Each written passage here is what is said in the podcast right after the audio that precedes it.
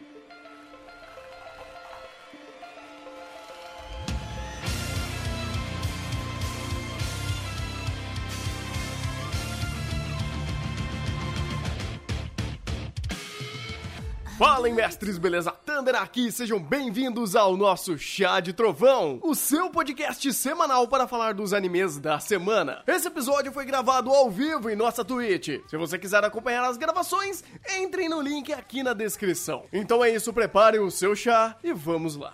Episódio 32 de ReZero, eu sou o Thunder e... Amigo, estou aqui. Amigo, estou... Ah, Foda-se, eu não vou fazer isso de novo, não. Eu sou o Igor e eu quero morrer, porra! Me deixa morrer! Não, não vai morrer, não. Ah, você tem um plano maquiavélico querendo morrer. É, seu safadinho. Seu enviado da bruxa. Aqui não tem chá de bruxa, não, rapaz. Aqui é o Bakugou, chinês. É, Eu não consigo ver o Garfield como Garfield. De- tipo, nem como um Garfield de que quer comer lasanha, e nem como o Garfield, tipo, personagem. É aquilo, é o Bakugou, cara. É esgarrado. Eu, eu, eu tenho um- uma crítica. Não, não é uma crítica, mas é um detalhe que o dublador do Bakugou, depois de fazer o Bakugou, nenhum outro personagem dele parece ele. Tipo, é o Bakugou, ponto. Ele, ele está, ele está é, sempre nessa espiral em loop infinito, que nem, por exemplo, o, o ator do Harry Potter. Ele sempre vai ser o Harry Potter. Ou o Harry Potter dando tiro, ou, ou o Harry Potter cheirando o cocaína. Terry Crews, pô. É sempre o Julius. É tipo o Julius. É o Ju- Coitado. olha, olha o Julius trocando bala com os outros lá. Os outros É, pô. É muito bom. É muito bom. Eu acho isso engraçado. Apesar do meme, é, esse episódio foi um episódio, cara, é interessante em alguns processos. E, de novo, eu gosto de como eu tô começando a não culpar mais o Subaru por algumas coisas. Eu tô gostando do como o Subaru, ele tá mostrando algumas nuances e algumas ações que, por não lembrar de muita coisa dos antigos, é, pode ser que ele tá tenha feito mais vezes, mas aqui, é, vendo o- o- as novas ações, né, esses novos episódios, ele me mostra uma ideia muito legal do que ele tá querendo fazer. Que esse episódio, ele, ele mostrou, basicamente, que mesmo numa sessão de sofrimento e, e- e sensação de déjà vu, ele, ele ainda mostra muito consistente as suas ações dentro do, dessa, no- dessa visão que ele tá tendo, de resolver o problema e absorver informações. Essa forma que ele tá se conectando às cenas, né? Esse, vamos dizer assim, palavras bonitas, mindset que ele tá criando pra ele mesmo agora, ele é muito interessante porque ele cria um outro ponto através disso. Ele tá se tornando um sociopata, ou melhor dizendo, ele tá criando antipatia às cenas de dor. Ele tá normalizando tanto situações de desespero que ele tá perdendo o tato é, de quanto aquilo é importante pra aquela pessoa naquele momento. É, foi muito legal. E até eu, eu não sei nem se é, é mérito da pró- é, é- é muito mais mérito do diretor, eu, eu vejo isso. Como ele criou uma sensação de antipatia é, ou pouca empatia quando ele renasce pela terceira vez, sendo que tipo, nem é um número tão grande comparado com tantas outras vezes que ele renasceu em tantos outros momentos. E nesse ponto ele já tá, é, beleza, Milha, eu sei que você tá sofrendo, mas segura aí, sabe? Nossa, eu vou ter que fazer esse diálogo de novo. É, eu vou ter que fazer esse diálogo de novo. Ah, mas eu vou ter que fazer isso porque eu preciso dessa informação. Ah, agora depois eu fiz isso, eu vou ter que conversar com o Rosval. Eu gostei dessa pegada que ele fez nesse episódio, cara. Uhum. É,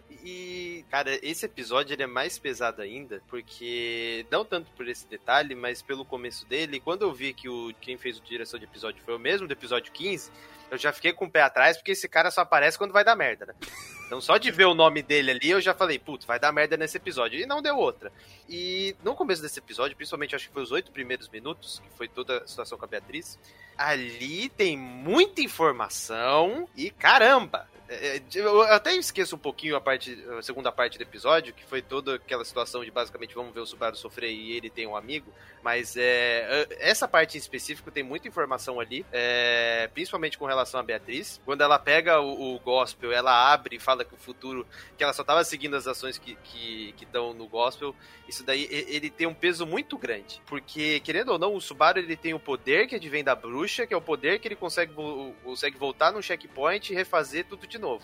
E se você for pegar, desde o Betelgeuse tinha, tinha sido comentado que tudo, que tudo que ele teria que fazer, ou como deveria fazer, tá no gospel dele. Então quando você, você recebe o gospel, e por isso que o Subaru não tem, quando você recebe o gospel, você recebe um livro com todos os passos que você deve seguir, guiados pela bruxa, por assim dizer. Como se a bruxa visse o futuro e falasse, ó, oh, você tem que fazer isso aqui. E o Betelgeuse cita isso, que no, no gospel dele não estava escrito que o Subaru ia aparecer naquele momento fazendo aquilo e falando aquilo. Então, tipo, meio que o Betelgeuse quebra e não quer e não sabe como agir. Aí o Subaru depois ele muda o tom do diálogo e fala: "Não, eu quero também ser um servo seu do, do, do grande bispo Betelgeuse e tal". Então, tipo, ele muda o tom do, da cena. Mas o ponto principal é que esse elemento também já havia sido apresentado na primeira temporada, de que tem quem tem o gospel basicamente tem o, tem o futuro dele escrito e ele só precisa agir de, de, daquela forma. Então, quando você vê a Beatriz com o gospel e tendo esse mesmo aspecto, basicamente já entrega que ela, ela, ela, ela trabalha pra bruxa, mas também tem muitos outros elementos, principalmente dessa ideia de que o gospel tem escrito o seu futuro, que se a gente amarrar com o Subaru e com muitas outras coisas que ainda estão em aberto, cara, isso daí dá meio que um mind blow do que pode ser segmentado, porque daqui a pouco vai virar que a bruxa ela é basicamente onisciente e ela consegue escrever o futuro de tudo, né? e já não é? Não, porque o Subaru mudou. Não, no sentido do Subaru ser um esse elemento é, de incógnita. Porque. Se... Ele é o elemento do caos, né? Ele é o elemento do caos. Então, assim, se ele tá ali e ele quebra a, a própria lógica da escrita do, do, do gospel, eu acho que já tá meio que colocando a ideia que a bruxa ela é onisciente. Ou pelo menos ela tem uma percepção do que, que é o destino. Uhum, isso sim, ela, ela, já tem essa percepção. E é bom também lembrar que ela não é viva, ela basicamente vai tá procurando um corpo para reencarnar, que no caso da Emília. Então a ideia era, era ver se conseguiam reencarnar a, a, bruxa dentro da Emília, né? Esse uhum. era o mindset da primeira temporada. E ainda você já tem esse aspecto, né? De que precisa de um corpo para ela reencarnar e que ela escreve o futuro por meio dos gospels. Então tem muita coisa aí que pode ser trabalhada e essa cena foi uma reviravolta muito grande. Que, tipo, da, das coisas coisas que eu esperava acontecer, eu nunca esperava que isso ia acontecer. Eu também, eu fiquei bem, bem impactado com tudo isso, não só pelo que, mas pelo como, porque querendo ou não, é, é uma cena muito pesada, muito forte. É, é, eu acho que, inclusive, é, isso se dá pelo próprio contexto do Subaru, que é muito bem apresentado na cena em si, né? De todo o andamento dela. O desespero do Subaru, dele tá puto por não, por não ter conseguido morrer e porque ele precisa morrer para resetar tudo. E tanto que é até muito contraditório como a própria é, assassina, eu esqueci o nome dela, a, Elsa. a Elsa. Ela que aparece quebra o, o, o, o tempo e espaço ali ele entra na, na, na biblioteca e faz isso. Então, é, é, loucura, velho. É muita, é muita coisa acontecendo ali. Sabe? O, o, uhum. o, contexto é muito pesado, é muito simbólico, é muito pesado pro próprio Subaru. É, agora que ele meio que, entre aspas, sabe usar o seu poder, por mais doloroso que seja, ele não consegue fazer isso porque alguém não deixa ele morrer. Alguém tá tentando ajudá-lo, mesmo que ele não queira. E aí você cria todo um um discurso do por que, que você tá me ajudando e até o, o Subaru tendo contexto para estar tá sendo babaca desse jeito, questionando ações da própria Beatriz que é, antes ela era apática, agora ela se preocupa. E aí ele solta um monte de verdade na cara dela, beleza, então por que você se preocupa comigo e você deu um foda-se pra todo mundo? Você não salvou ninguém, sabe? Então, é, tudo o ódio, o rancor que o Subaru tá sentindo nessa cena é extremamente palpável, é extremamente factual, sabe? Você consegue ver que de fato tudo isso não tá sendo pelo momento, mas é um ápice do próprio momento, e isso eu acho super importante. Uhum. Eu, e tem questões de leitura nessa situação, porque é, desde a Elsa entrar ali dentro, então você não. Na novel, como que é a descrição? A Elsa é dentro do lugar, então o Subaru pensa X coisa e o Subaru conclui X coisa. Então, no caso ali, como seria essa cena na novel? A Elsa entra no local, então o Subaru conclui que a, que a Beatriz está do lado de, da Elsa e ela tem alguma conexão com as bruxas e esse tipo de coisa. No anime não dá para fazer essa descrição e não dá para fazer esse monólogo expositivo na cabeça do Subaru. Uhum. Então você precisa fazer uma construção de cena que seja digna. Então quando você vê que o gospel cai, você, tem aquela coisa, pô, é o gospel do Subaru que tava com o Subaru ou o gospel da, da, da Beatriz? Aí a conotação do diálogo com o Subaru perguntando para ela, putz, ah, então o, o gospel é da Beatriz. Então já temos uma informação, o gospel é da Beatriz, então a Beatriz deixou que a Elsa entre porque ela não fez nada para parar ela. Então a Elsa vai depois e entra. Opa, as duas estão realmente juntas, elas estão têm o mesmo interesse.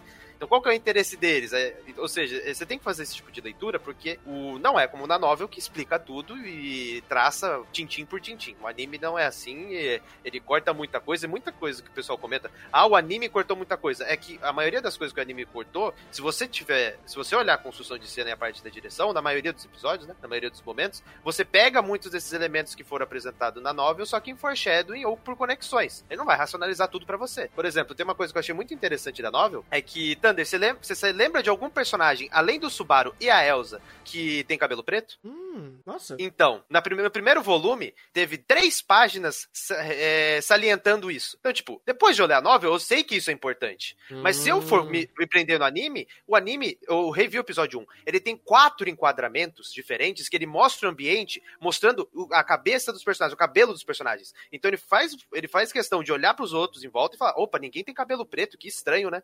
E quando todo mundo olha pro Subaru, todo mundo pensa que é questão da roupa, mas na nova a descrição fala que é a roupa e o cabelo, porque o cabelo dele é totalmente diferente e ninguém tinha o cabelo. Aí depois aparece a Elsa, que é quase basicamente um ser super forte que também tem cabelo preto. Mas ninguém no mundo tem cabelo preto. Cara... Aí fica isso em foreshadowing, e tá foreshadowing desde o volume 1, por que, que é, os dois têm cabelo preto e qual é a relevância disso. E na novel ele faz isso expositivo. Exatamente, no anime não faz. Então eu quase, eu não peguei, por competência minha, eu não peguei isso. Que é um negócio que o diretor fez. E cara, você falando isso, eu acho fantástico. Que, é, de novo, é, é muito legal como é fantástico, mas sendo fantástico, torna algo mais difícil pro próprio ReZero. Porque a gente já Exatamente. falou várias vezes sobre como é difícil você reter informações em ReZero. Só que o fato dele fazer isso, eu acho louvável. Porque essa cena que você falou, que, ah, então você e a Elsa têm conexão, da Beatriz, né? Tipo, do Subaru pensar que as duas tão, têm conexão, eu não pesquei. Eu, de verdade, eu não pesquei. Eu, eu, eu não eu tinha essa percepção. Eu, eu, não, eu, também não pesquei. É, então, é, essa é uma descrição da novel, e tá no volume 1 da novel. Então, tipo, eu tô ainda, eu tô lendo o volume 1, tô revendo toda a novel. Então, eu tô pegando isso e eu tô vendo, caraca, é muito melhor do que eu pensava, por conta desses elementos. Por exemplo, quando o Subaru volta, que o vai servir a maçã para ele, que no anime colocaram como Ringo, uhum. é, quando o cara da cabana vai servir a maçã, ele tem uma conotação na cena, que é basicamente o Subaru, ele tá sofrendo e tá sendo torturado, e a conotação da cena é como se o cara tiver, fosse a cobra que tá oferecendo a maçã para ele, ó, sai desse paraíso, seja expulso do paraíso. Uhum. que é basicamente, seja expulso, eu quero ser excluído desse inferno. Então, tipo, tem essa conotação de cena. Quando aparece os três caras lá, que vai toda hora e eles fazem piada com ele no beco, que os três caras sempre matam o Subaru, era uma referência clara aos três patetas. Hum. Mas que, tipo, pela construção de cena, eu não tinha pegado, e o diretor faz questão, ele não fala. O Subaru, na, no, na novela, ele verbaliza sobre os três patetas. O diretor não faz isso. O diretor deixa lá, ó, se você pegar, pegou, se não pegou, não pegou. E tem muitas reflexões dos personagens que os personagens têm, e que o, o diretor, ele simplesmente corta essas situações, aí, aí a maioria do pessoal que leu a novela, ele fala, nossa, cortaram informação. Não, não cortaram informação. Se você parar para racionalizar, você vai deduzir aquilo. Aquilo é deduzível. Por isso que o diretor, o diretor ele não olha pra gente e fala, nossa, o, a, o quem tá acompanhando reserva não tem competência de chegar a essa conclusão. Não, ele, ele considera que o público tem competência de chegar a essas conclusões, então ele corta muito desses diálogos expositivos ou desses monólogos expositivos pra, pra colocar isso no plano de fundo, em foreshadowing ou em alguma construção de cena. Então, muitos desses aspectos é, eu vejo de forma positiva, porque esses elementos, querendo ou não, no anime a gente acaba não pescando por conta de. É difícil prestar atenção, são 26 minutos de episódio, acontece muita coisa, tem muita coisa que não vem para primeiro plano, né, não parece muito relevante em primeiro plano, o próprio, cabelo. Pô. Fato, informação super mundana. Exatamente. Então, e esse tipo de coisa eu sei que o autor pensa. Então, quando eu vejo que na novel tem esse tipo de descrição e eu vejo que o diretor faz isso, eu tenho mais respeito ainda pelo diretor e eu dou menos embasamento para esse tipo de crítica de que cortou coisa, porque é, muitas dessas coisas estão lá, basta olhar a ambientação, basta olhar a construção de cena, basta olhar o audiovisual de como coloca a trilha sonora na situação, entendeu? Uhum. É, eu acho que até a própria crítica de ah, cortaram-se coisas para fazer adaptação ela muitas das vezes nem é tão válida, cara, porque uh, tirando pontos super cruciais uh, que são muito importantes pro próprio, pro próprio andamento da narrativa, que quando o diretor ou o roteirista não faz, ou faz de uma forma cagada, aí você se questiona. Como a gente já teve tantos exemplos aí, o próprio último péssimo exemplo que tivemos com o Otome Game. Uh, mas aqui em ReZero, cara, eu acho que reclamar dessas informações eu acho que é, não vale, não vale, porque Uh, mesmo sem conhecer a novel, as coisas funcionam aqui no, no, próprio workflow muito bom, muito bom mesmo. Uhum. E dessa cena em específico, cara, quem fez, quem teve a escolha, eu não sei se estava pré-programado, mas a ideia de colocar o, o, diretor de episódio do episódio 15 aqui fez foi muito bem, porque ele consegue trazer muito dessa questão do desespero, da insanidade, ele consegue trabalhar isso muito bem no episódio 15. Ele traz aqui de novo e o interessante é que no momento que o Subaru tá preso, ele referencia os momentos anteriores, então ele lembra o que aconteceu e traz esse peso para cá. Na novel é uma descrição gigantesca de cada um do, das reflexões do Subaru, tentando construir uma passagem de tempo mais lenta para você sofrer junto com ele, que é a característica da novel. É, o texto é muito pesado no sentido de te manter preso e fazer, caraca, o texto não passa e a agonia vai passando para você por meio do texto. Aqui, aqui ele consegue fazer isso por meio do impacto visual e dos elementos que ele consegue trazer. Então ele consegue transferir muito do que tá do contexto do que tá no texto para a questão de, de construção audiovisual, que é um mérito gigantesco. Então esse cara, né, nesse episódio, cara, fez muita diferença e ele conseguiu trazer muito do, do que estava em background, que eram informações que vinham via texto, em uma construção visual que a gente sabe que uma transição de mídia isso é difícil pra caramba. E o nome do cara, só pra gente deixar o mérito aqui, é o Hiroyuki Tsuchiya, foi o diretor do episódio 15. Fantástico, cara, fantástico. Porque quando é necessário esses momentos de rezero, não tem como, cara, eles são incríveis. Eles são incríveis. Tipo, a, a to, toda a construção visual de desespero e destruição e agonia que Rezero faz é louvável e é lembrável, sabe? Então acho que isso, isso é um bom acerto para ele. Um bom acerto para ele. É, até decorrendo mais um episódio, aí eu acho que de lá, né, depois do, do, do, momento da, da própria Beatriz, o negócio começa a ficar um pouco mais morno, talvez, né? Ou, ou pelo menos tirando o aspecto que eu falei que eu gostei muito da, do Subaru Sociopata, que eu, eu acho que poderia ter sido um pouquinho mais. Uh, é que assim, deixa, deixa eu tentar estruturar melhor a minha. minha Por que, que eu acho que eles não maximizaram ou não tiraram o melhor desse episódio? Eu vi que até o ponto que ele está fazendo tudo de uma forma super fria e calculista, eu achei maravilhoso. Ele deu tempo às ações dele, ou pelo menos ele estava começando a estruturar essas ações. Aí o que acontece? Vem a bola curva. E aí o episódio, malandramente, nos apresenta novamente ao Otto. Então, meio que, olha só, vamos preparar você mostrar que o Otto ele consegue ser o cara que percebeu esse pequeno aspecto que a gente estava começando a criar. A gente criou esse a gente mostrou a visão desse personagem para vocês e aí a gente vai conectar esse personagem ao final pro meio que ser o ponto de salvação desse momento que o Subaru está começando a se tornar algo mais antipático. Ele está começando a ir para um caminho mais cinza do que de fato o poder dele proporciona, que é de fato essa apatia, porque uma pessoa que tá vivendo na dor por tanto tempo, uma hora para de doer. Uma hora ele se acostuma. E é o que tá começando a acontecer. E o que eles fizeram? Vamos salvar o Subaru com o Otto Best Boy.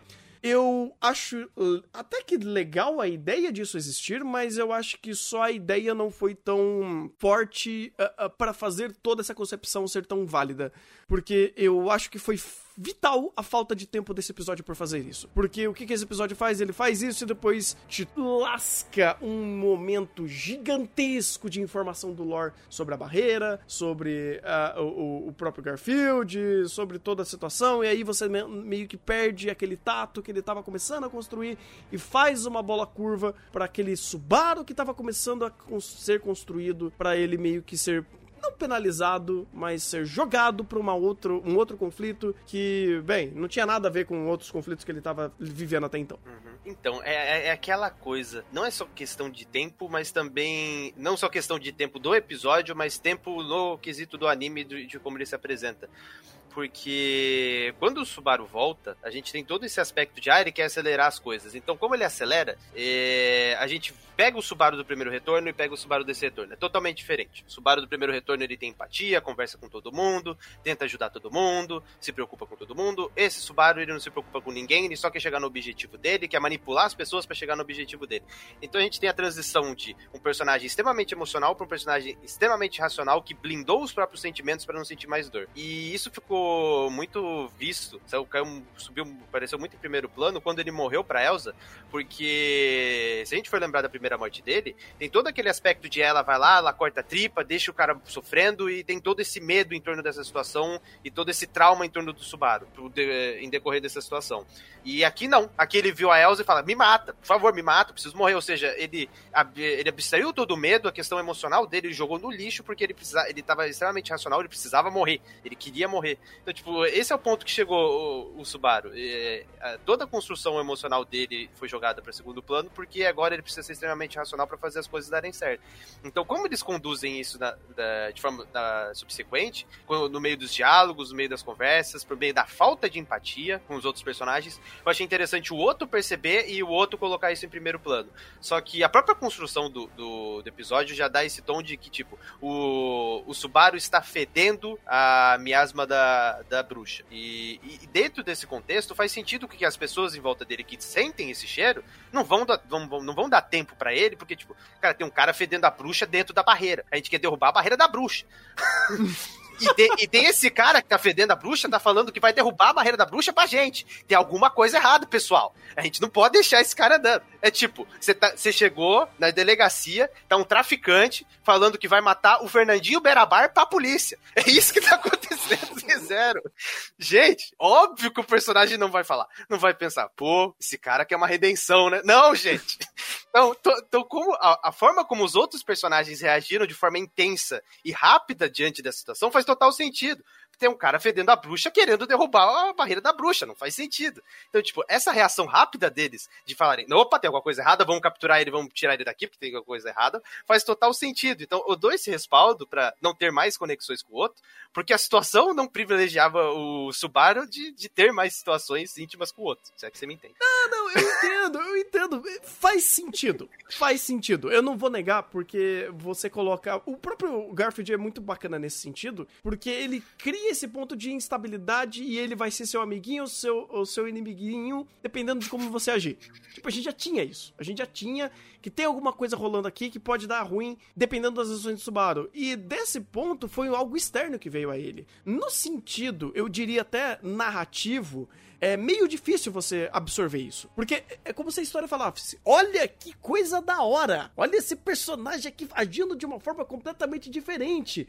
Olha que construção legal, um conceito novo sobre o Subaru. Ah, então a gente pega isso daqui, enfia no bolso e a gente vai te mostrar outro problema aqui. Então é meio que, é, nesse episódio, eu senti pelo menos, que é um pouco, não contraditório, mas é um cabo de guerra entre contexto e personagem. Porque num ponto você tá mostrando o Subaru muito bem desenvolvido é, e, e com ótimos momentos para expressar essa, esse grau de antipatia e até a forma que ele tá fazendo isso forçadamente, vamos dizer assim, porque quando ele morre, ele não morre de boa. Quando ele acorda, ele não acorda de boa. Ele acorda tipo, ah, tá foda, tá doendo, mas vamos que vamos.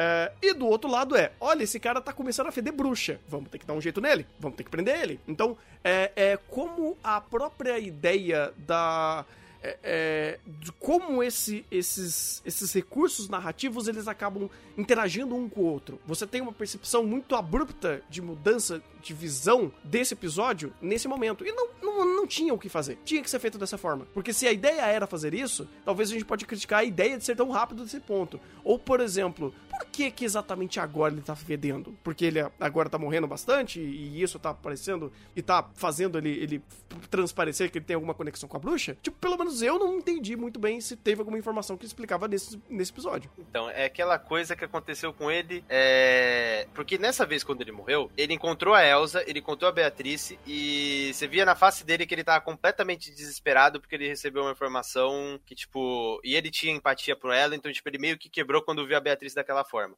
Uhum. Quando ele morreu no episódio 15, que ele voltou, ele fedia tanto, mais tanto, mais tanto, que ninguém conseguia, olhava para ele e conseguia olhar para ele normalmente. Então aqui é a mesma coisa. É, uhum. É, ele estourou tanto, por assim dizer, porque todas as vezes que ele estoura antes de morrer, dá merda. Que ele volta fedendo pra cacete. Uhum. E hum. nesse reset, quando ele voltou, ele já tava fedendo pra caramba. Então, dentro dentro desse contexto de quando tem um BO na hora dele morrer, no sentido de ele ter alguma coisa que, tipo, deixa ele impactado, como teve no episódio 15, acontece isso, de, de ele quebrar completamente. De, e quando ele quebra, começa a feder mais, porque. E tem outro elemento também, seja pro, pro cunho emocional ou pro cunho racional, a, a, o, o cheiro da bruxa, ou no caso o aroma da bruxa, funciona de maneira proporcional. Então, mesmo que o Subaru esteja extremamente racional, mas com muito ódio, vai ter muito cheiro. Se o Subaru está extremamente emocional, com muito ódio, vai ter o mesmo cheiro. E isso vem reverberando desde o episódio de 15, quando ele morreu, se não me engano, no episódio 14 ele também morreu, e diminuiu muito naquele diálogo com o Aren no episódio 18, que aí no, nos resets posteriores não tiveram o mesmo impacto. Agora ele já morreu tantas vezes que já começa a feder de novo. Porque querendo ou não, o fedor da bruxa, que a gente pode chamar de aroma, né, pro, pro Subaru, porque na nova é aroma, né, pro Subaru fala aroma. É, esse fedor da bruxa, ele não reseta, porque ele vai junto com o Subaru. Então isso daí não reseta. Então a cada vez vai ficar pior. Hum, entendi, entendi. Bacana. É, é, é, então, caraca, interessante porque então tudo isso meio que faz um sentido de ser tomar essa guinada da narrativa, querendo ou não, por mais que mude muito a percepção da narrativa por si só, mas respeitar isso de agora isso ser relevante ou pelo menos ser mais perceptível, faz sentido. Então, acho que nesse ponto eu não nem questiono mais e fica mais a, a, a própria o entendimento do que tá acontecendo. Então, parabéns, Zero, vocês acertaram. Eu só, eu só achei essa escolha aí, eu achei uma escolha difícil de tomar, porque tipo, na, uh, nos moldes de como tá a narrativa, você fazer uma escolha dessa e pegar o episódio em que a gente esperava, entre aspas, que fosse uma resolução e abrir ainda mais, cara, é uma escolha corajosa. Porque vamos ser sinceros, a maioria, uh, uh, quem é o público da obra não vai pensar nesse sentido. Eu, eu penso e entendo. Mas o público já vai falar: caraca, não resolve? Não chega a lugar nenhum? Tipo, vai criando uma situação que é, não é ca caso mais de instigar o espectador. O espectador já tá irritado por não ter resoluções, entendeu? Então, respeitar o roteiro nessa situação é pior nesse sentido. É, porque daí você tá. Olha que engraçado, você tá sacrificando o show-off pela lógica. É. Respeito isso. De verdade, eu respeito. Porque eu não estava entendendo. Porque eu não tinha informações para entender. Agora você me explicando, eu falo, ah, agora faz sentido. Porque, querendo ou não, é, com essas informações, então a ação do Otto faria sentido também? Tipo, por todo esse aspecto? Tipo, assim, não é que eu achei jogado, eu, eu achei só barato. É, é aquela coisa, ele não jogou o ponto de vista do outro personagem. Então, tipo, ele não, ele não trouxe um, o Otto para primeiro plano para jogar o ponto de vista dele, que ele tem alguma empatia pelo Subaru. E isso, quando foi trabalhado, ficou muito, muito em segundo plano. Uhum. Tanto que, de maneira equivalente, o Subaru não entende o porquê que o outro tá fazendo ali. Porque, da perspectiva que a gente tem, que é a perspectiva, perspectiva do Subaru, ele não tinha feito nada demais para ser amigo do Otto. Mas o Otto era amigo dele de qualquer maneira. E também tem a questão de que o que o Subaru viveu das as linhas temporais lá, as linhas temporais mais relevantes no quesito de se aproximar do Otto são as linhas, são as linhas temporais que ele sobreviveu. Então, naquela que ele sobreviveu, que ele salvou ele do Betelgeuse, quando teve o ataque na vila, ele ficou lá, ajudou todo mundo, então, tipo, o Subaru era visto como herói. Então, depois, quando teve que carregar lá para voltar, o Subaru também tava lá. Ou seja, o, o Otto só viu a, as conquistas do Subaru, ele não viu os fracassos. Então, o Subaru ter essa perspectiva e a gente ter essa perspectiva faz sentido, porque a gente viu tudo. Mas o Otto só viu quando deu certo. Então, pro Otto, o Subaru é um herói. Cara, é por, porque eu ia ter um, um, Eu tava tendo uma percepção um pouco. Uh, não só dessa, só do Otto, mas do contexto em geral. Principalmente do Subaru. Porque, assim, simbolicamente, eu acho que pro Subaru falar que ele, tipo, o, o Otto se vê como amigo dele é incrível. Tanto que até a própria construção de cena, o, o choro do Subaru foi muito engraçado porque ele deu essa dualidade de estou achando engraçado, mas eu estou emocionado. Então, pro Subaru, que é uma pessoa que a gente viu que ele era uma pessoa muito exclusa, muito reclusa, muito na dele, muito afastado do próprio mundo como um todo, ter um amigo era. É, ou alguém dizer que é amigo dele de uma forma tão honesta quanto o Otto falou, é algo super simbólico para ele. Então, por mais que seja. Vamos lá.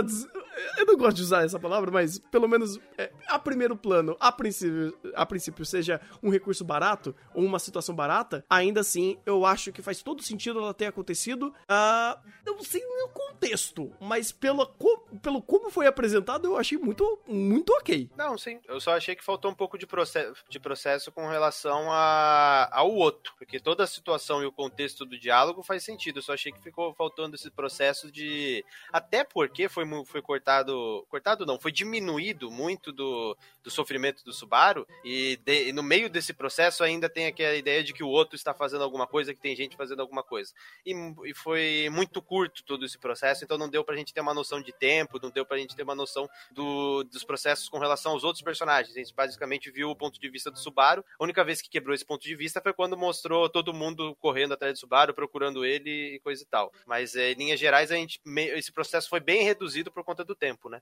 Uhum. Então, isso impacta mais. Isso dá um impacto de, tipo, não, não afeta um pouco aquela ideia de minha suspensão de descrença, porque aparece, pareceu ser rápido demais, mas em questão de tempo passado, foi muito tempo. Tanto que quando o Subaru perguntou, o outro falou que passaram-se três dias, né? Gente, é que a gente não sentiu os três dias. É, exatamente. É, é, de novo, é, então eu acho que meio que dá para perceber que, pelo menos nesses aspectos, esse episódio fez algo muito corajoso, de novo, né?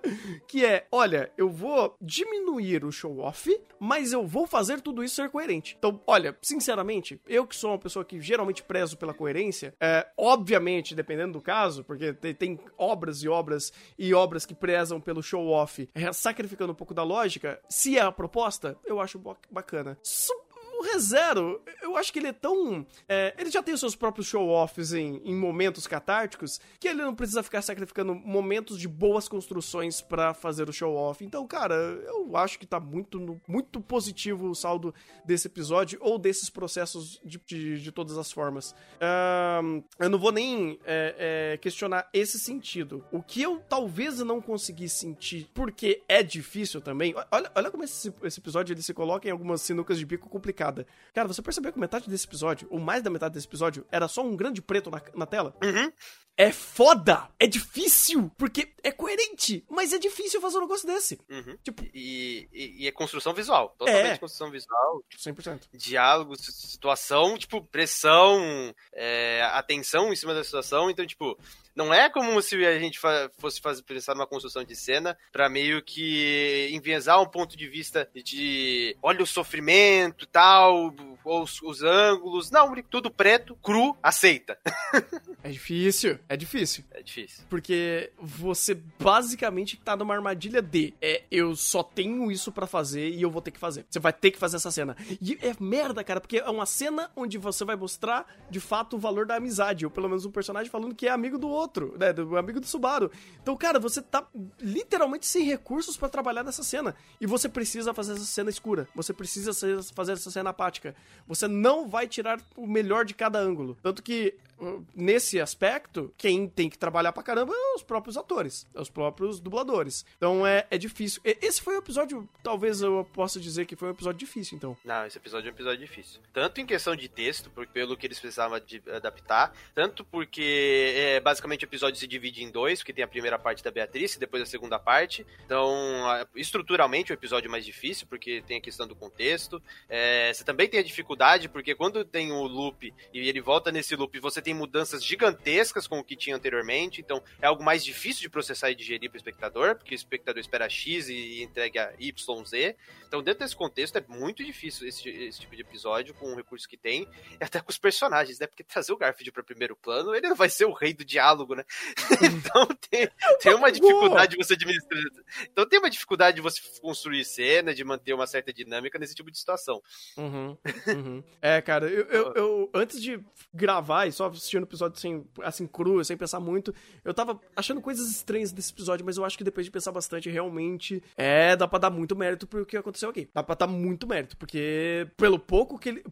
pelas é, pelas pedras que eles tinham no caminho para fazer esse momento da obra, é, em âmbito de layout, em âmbito do foco da narrativa, em contexto que estava acontecendo tudo isso, e até mudar bruscamente até o, o, o a, as próprias ações que o mundo está respaldando ao que o, o Subaru é, tá contextualizado ali, porque agora ele acabou entrando num problema que ele não tem como, tipo, contornar por causa desse odor, né? E, e então é, é interessante, é interessante. Eu gosto da forma que esse episódio, então, acabou sendo puxando muito mais pra lógica do que de fato pelo emocional. Parabéns, parabéns. Um, um bom episódio, um, um, baita de episódio. Esse episódio tem uma boa staff, então não fiquei impressionado, não. O, um ponto que eu achei muito interessante do diálogo é eles lembrarem, e aí também é mérito, mais mérito da novela, né? Porque questão da adaptação do texto, e o mindset é basicamente o mesmo, que quando o Subaru, quando o outro fala pro Subaru que é amigo dele, então aí tem um contexto na situação que é o Subaru, desde o episódio 18 pra frente, que era extremamente racional, ele sempre consegue as coisas por meio de troca. Então ele dá uma coisa, recebe outra, dá uma coisa, recebe outra. E quando o outro vai salvar ele, ele já olha e fala pro outro: Ô, tá bom, você me salvou, o que você quer agora? Aí o outro vira assim: Não, vou te salvar porque sou seu amigo. Aí o, o Subaru quebra. Porque em nenhum contexto anterior, a, a, última vez que teve esse tipo de coisa foi a Emília. Que a Emília ajudou o Subaru, fingiu que queria alguma coisa em troca, que eram as informações, aí o Subaru não tinha informação, a sua família, tá bom, então a gente foi compensado. Você tentou passar as informações que você não tinha. Então, tipo, desde a Emília, ela foi a última pessoa que teve esse tipo de reação de, sal, de ajudar o Subaru e não pedir nada em troca. No caso dela, ela fingiu que pediu algo em troca, mas não pediu. Ela, não era sincera consigo mesma. Então, desde essa situação, não havia mais esse tipo de contexto. Então faz total sentido o Subaru ele meio que quebrar, dar risada, e. Porque essa, esse tipo de situação ele experienciava há muito tempo. Então a forma como ele estava quebrada, ele estava quebrado, e esse, esse contexto de diálogo remete muito e faz aquele processo de salvar o Subaru novamente, né? Já, foi salvado no episódio 18, foi salvado pela Emília depois no episódio 27 ou 26, quando, ele, quando a Emília vai lá e abraça ele, e agora o Subaru foi salvo de novo. Então a gente tem um ciclo eterno de o Subaru quebra e salvo, quebra e salvo, quebra e salvo por personagens diferentes e em contextos diferentes. É, eu acho que isso é o mais importante, o, o contexto diferente, porque Uh, parece clichê, e é clichê, falar sobre amizade, mas pro contexto do Subaru é uma coisa nova que a gente tá vendo na obra. Ninguém falou, ah, eu sou seu amigo, Subaru. Ninguém, ninguém, nem a Emília. Mas, de personagem do sexo masculino, então? Ixi, que, que personagem sexo mais, masculino? Não tem aqui. Mais, existe. mais perto de amigo dele é o Reinhardt. Quem? quem? Nem lembra mais. Não, eu sei quem é, mas nunca ah, tá. mais o e cara também, apareceu. E também tem o amigo estilo Naruto, que é o Julius, né? Que é aquele amigo rival. Ah, tá, não, não, não. Eu acho que o, o, que mais próximo está dele de ser um amigo é o Rosval. Eu não sei se isso é bom. Não é, não é. Esse de crime e é, é masculino. É... Exatamente. Cúmplice de crime já é o suficiente. Então eu acho que, por mais batido que possa parecer simbolicamente esse ponto da narrativa, eu ainda acho muito de muita valia, de muito simbolismo, muito bacana, muito legal. Eu acho que até respalda algo que é, eu até vi o pessoal comentando, ué, mas por que, que agora o Subaru não vai simplesmente querer se matar? Não foi dito. Eu não sei nem se vai ser falado, mas eu acho que uma conexão lógica seria ele pensar: porra, eu não quero perder esse momento. Eu não quero perder o momento de alguém falando isso e, e, e, e, ele ter que resetar essa interação. É Mesmo que agora ele saiba que o Otto vê ele dessa forma e esse conflito tenha fomentado mais ainda esse, é, é, esse, esse sentimento que o Otto tenha por ele, ele não vai querer perder isso. Uhum. Sabe? É, sei lá, é a mesma coisa de, ah, e de repente ele a, a, a, Emília beijou ele ele vai ter que se matar. Nossa, imagina! Imagina ter que fazer isso! Jesus! Ele, ele surta. Uhum. Eu, eu, gente, não precisa comentar sobre a risada do dublador, né? Não precisa. Não, o dublador trabalha daí, muito. Daí qualquer, qualquer pessoa que, que viu assim, ouviu assim, já percebeu. Eu não preciso comentar isso, porque provavelmente quem viu a cena ou chorou, ou riu, ou chorou e riu junto, como foi o meu caso. Como foi o Subaru. Foi, não, foi no meu caso também. Ah, sim. foi o meu caso também.